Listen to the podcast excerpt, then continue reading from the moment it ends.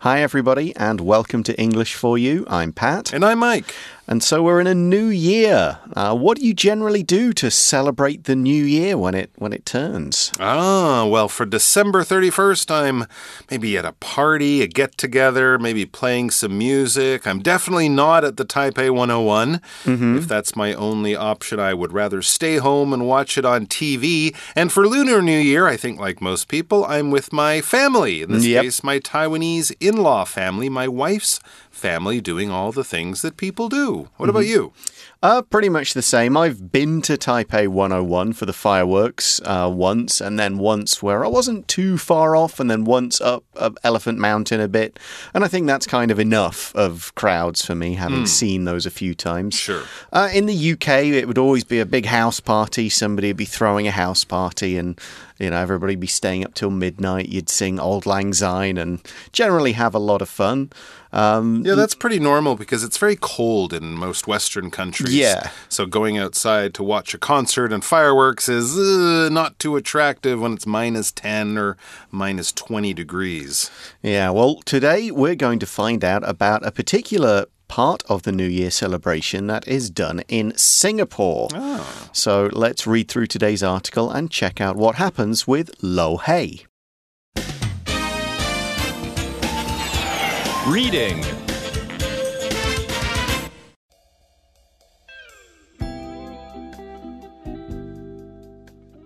Bring in the Lunar New Year with Lo Hei.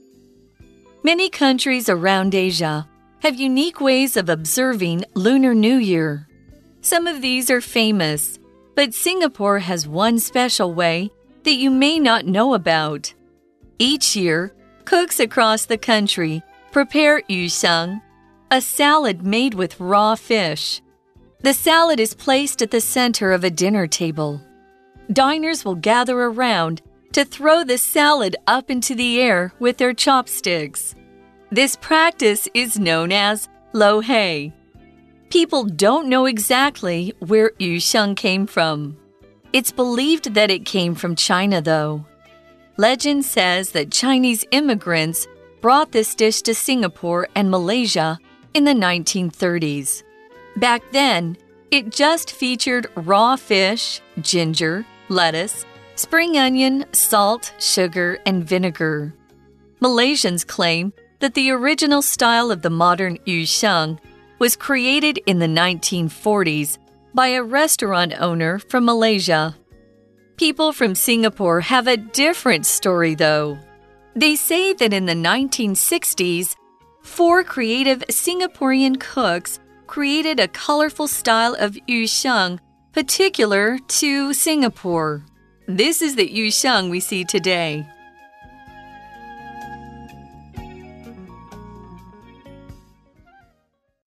So the article begins and says many countries around Asia have unique ways of observing Lunar New Year. And that's true. There's things that are done here in Taiwan that are a bit different from how things are done in the mainland in China, and that's different from how Japanese people, Vietnamese people, and so on. Everybody's got their own special twist on it, which is why we say they are unique. Now, the word unique can mean completely one of a kind. It's like the only one in the entire world. It's different from everything else. However, we do often use unique to just mean special, different, kind of individual, uh, more for one thing and not quite the same as you'd find somewhere else. So we could say, for example, this type of tall, thin building is unique to Amsterdam, meaning it's only found in that city in the Netherlands. Oh, okay. We could also probably just use the word special in mm. this case. They have special ways of observing Lunar New Year. And when we're talking about observing here, no, we're not talking about maybe a scientist observing a bird in the trees or, you know, observing a certain animal and what it's doing out in the wild. That is to watch carefully and closely while sort of using your brain. That is to observe, but here we're using it more about rituals and traditions and customs. If you observe a custom or a tradition or a ritual, you're basically following the culture and doing uh, the acceptable or expected things as you do that tradition or ritual or custom. If you observe traditions, you might, for example, give someone a cake with candles on top for their birthday instead of maybe buying them something else or maybe no cake, because the way of observing a person's birthday often involves the cake and the candles. So that's what we're kind of talking about here, following cultural traditions and things like that. For example, the family observed three days of mourning after their beloved grandfather died. I guess in their culture and their religion, it's common for people to maybe stay home from work, wear mm -hmm. special clothes, stay together in the same place so that they can all be together as they say goodbye to a loved one who has died recently. So, here we're talking about observing Lunar New Year. So, the Lunar New Year is, of course, the new year according to the lunar calendar. Now, you'll often find people, especially here in Taiwan, just calling it Chinese New Year. Just it seems easier that way.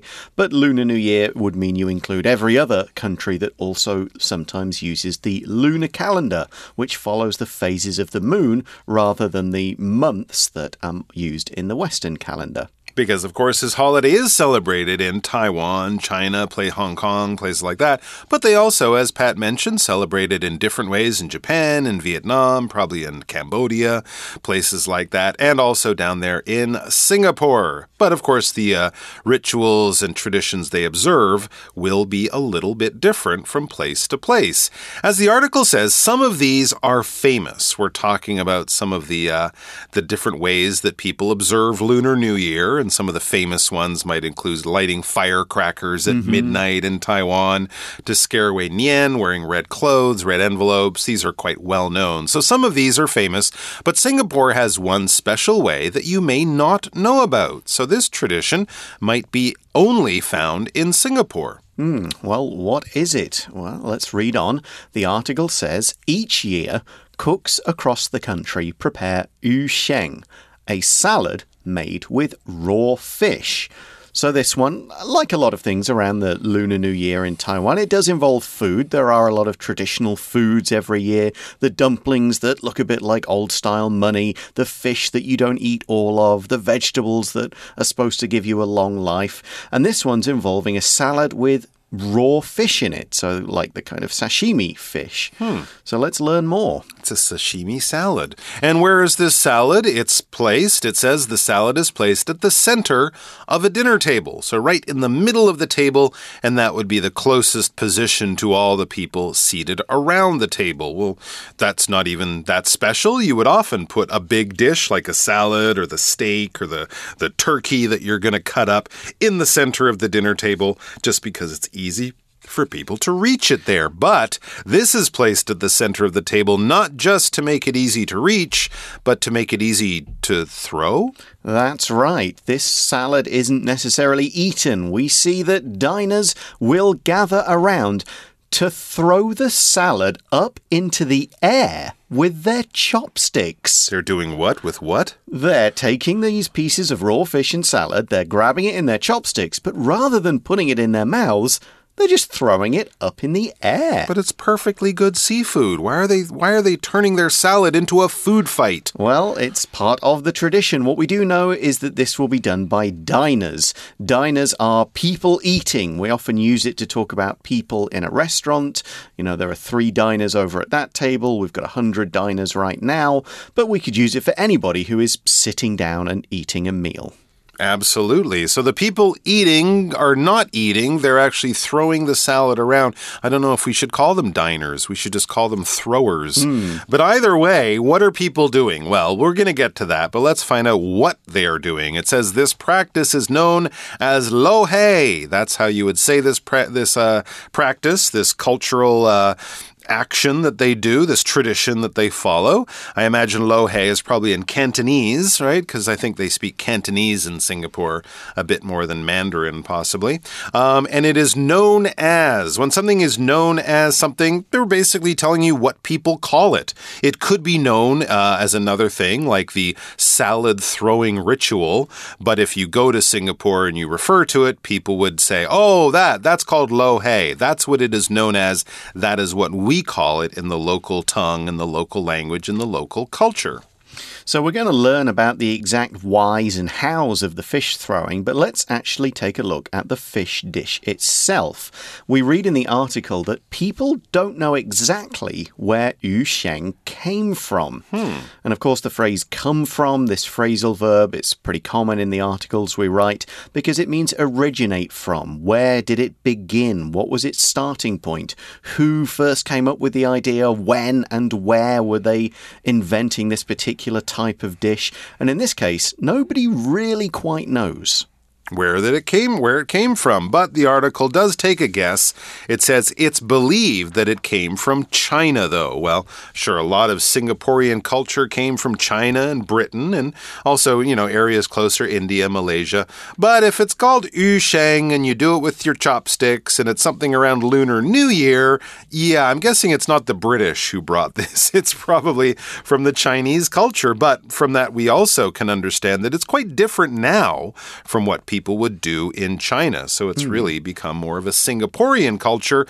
But yes, if you went back in time, back in history, you might find some connection to this uh, same tradition in China. Mm, and certainly the dish. And in that sentence, we use the language in focus for today's article. It's believed or said or reported that something, something, something.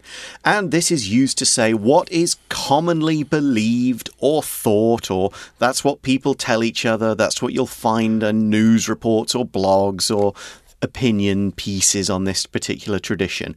Now, we know it's not a 100% certain fact. If we say it's believed that, it's reported that, this doesn't mean it's absolutely accurate, 100% known for sure. Now, when we use this sentence, the it is a dummy pronoun. It doesn't actually stand for anything in particular. You don't directly substitute it. But if you wanted to say the same sentence in a different way, you could say, People believe that. People say that. News agencies report that. Something like that. It, in this case, is just general people. So we could also say, it's believed that a large monster lives in a lake in Scotland. Very popular belief. Hmm. I'm not sure that one is true either. Or if you'd want to eat it in a salad. Let's get back to the article and get a little bit more into that idea of where this uh, tradition dish, came yeah. from and the dish that we uh, use to uh, do the tradition, it says legend says that Chinese immigrants brought this dish to Singapore and Malaysia in the 1930s. Yeah, these are, of course, some of the people who settled in the area that's now Singapore, and that's why a lot of their language and tradition, culture, things like that were brought with them to Singapore from China. But it's important to notice that first word in that sentence legend says. This is not history books tell us, or research or facts show. No, legend says. So we're dealing with a legend here. And what is a legend? A legend is an old story that's commonly believed and told, but isn't necessarily true. This isn't fact. This isn't news. This isn't something that was recorded on film at the time.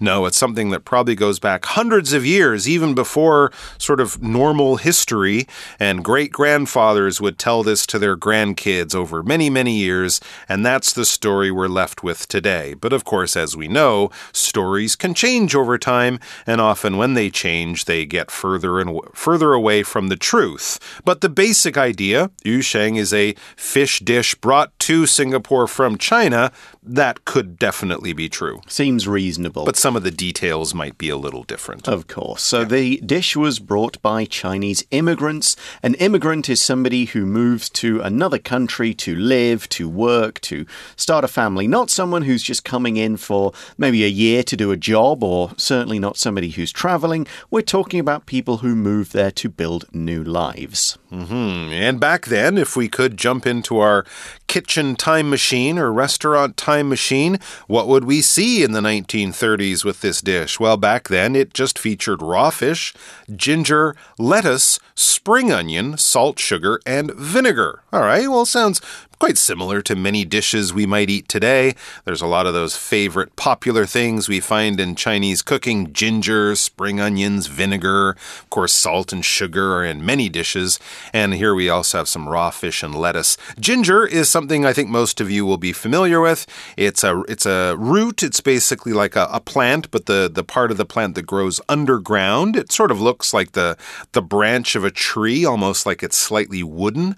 Um, but you can peel off the outside, and then you get to a softer part in the middle, and that, of course, has a nice strong smell of ginger. We can cut this up or grind it up or uh, put it in our dishes. Ginger soup with chicken is very popular. You can drink ginger in your tea, uh, and a lot of people say it's very good for your stomach and other parts of your body.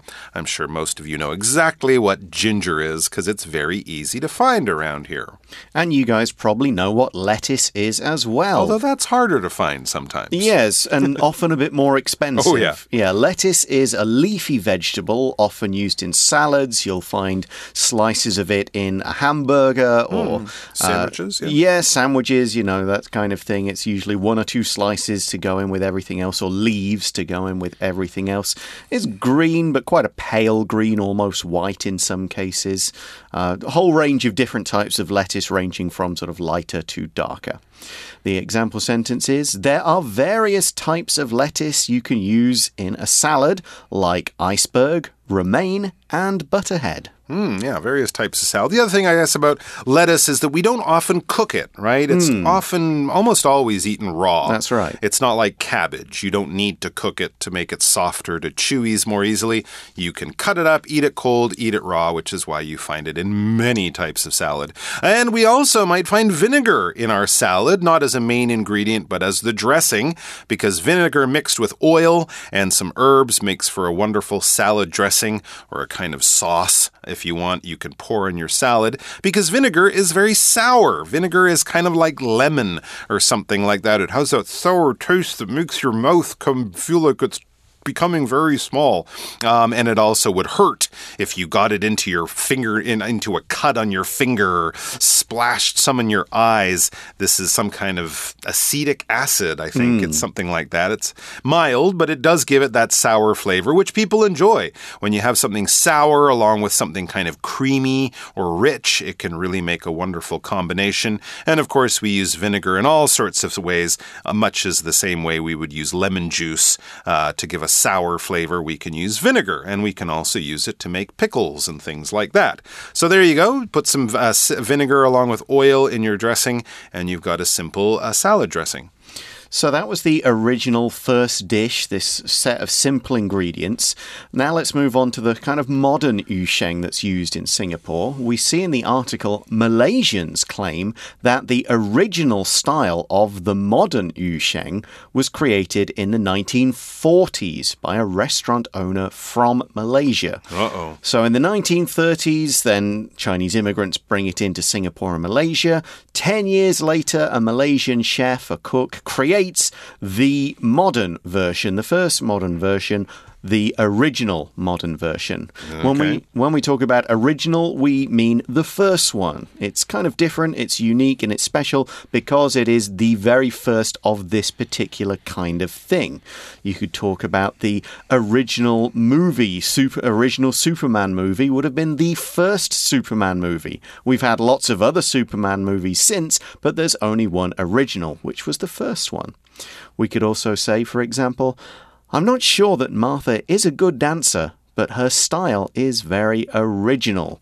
So she was one of the she was the first person to come up with that style of dance. Hmm, interesting. And people from Singapore have a different story, though. Remember, this is a legend about how this yusheng salad was first made. Some people say it was brought to uh, Singapore from China. Some people said Malaysian chefs invented it. Other people say, no, no, no, no. It wasn't the Chinese who brought it. It wasn't the Malaysian guys.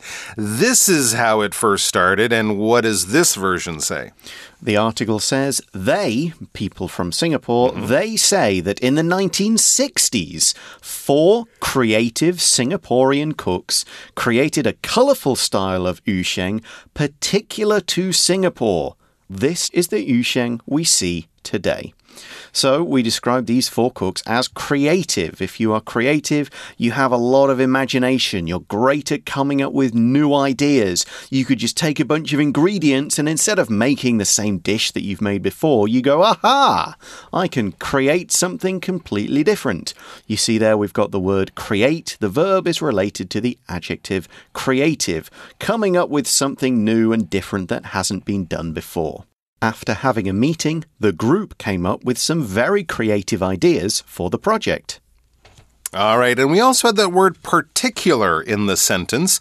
Uh, here, when we use the word particular, we're kind of using it in the same way that we used the word unique earlier in the article. If something is very special, you only find it in one place, you could say it's unique, or you could say it's very particular, especially particular to, or something like that. So if it's kind of thing you only find in one place, or when you hear it or see it or uh, experience it, you make a very quick connection to one person or one place. It's kind of tied to that in a very strong and unique, special kind of way. For example, Mariah Carey has a very particular style of singing. Even if you just hear her songs on the radio without seeing a video or seeing a picture of who's singing, you can probably go, Oh, I think that's Mariah Carey because she's singing so high high, I can't hear the notes. Yeah, that's like, her particular style. It's almost kind of like a dolphin kind of squeak at some like points, angry dolphin. Yes.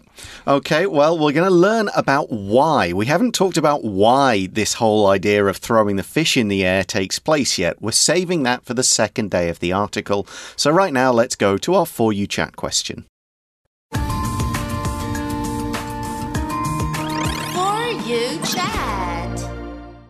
So today's question is Are there any special foods you eat at Lunar New Year? What are they? Hmm, interesting question. Well, yes, with my wife's family, with my in laws, we eat some of the traditional foods. There's that long green vegetable that's kind of hard to cut through with your teeth.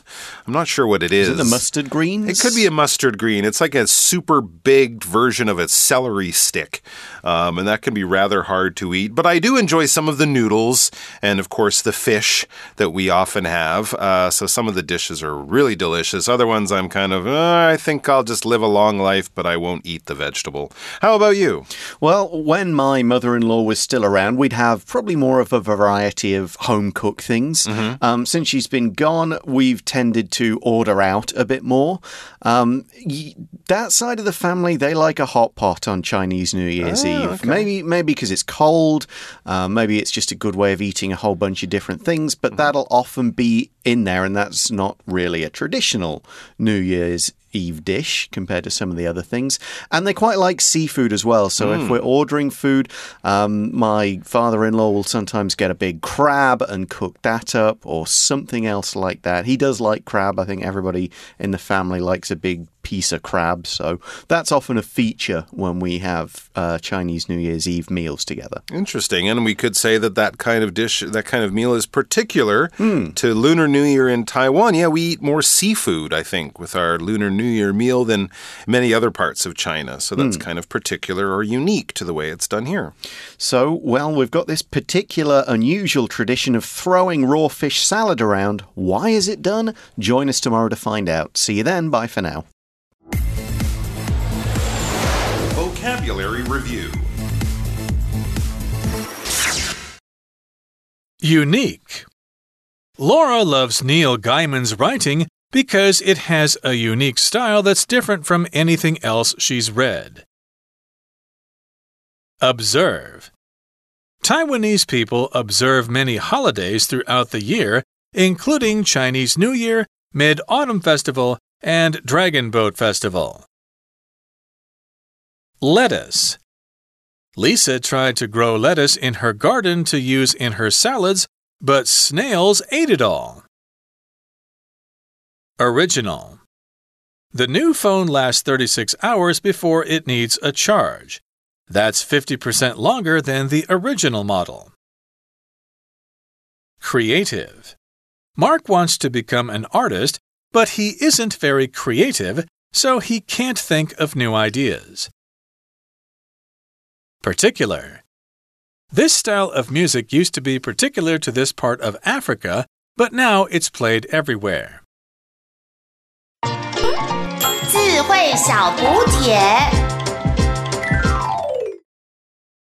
Lunar New Year.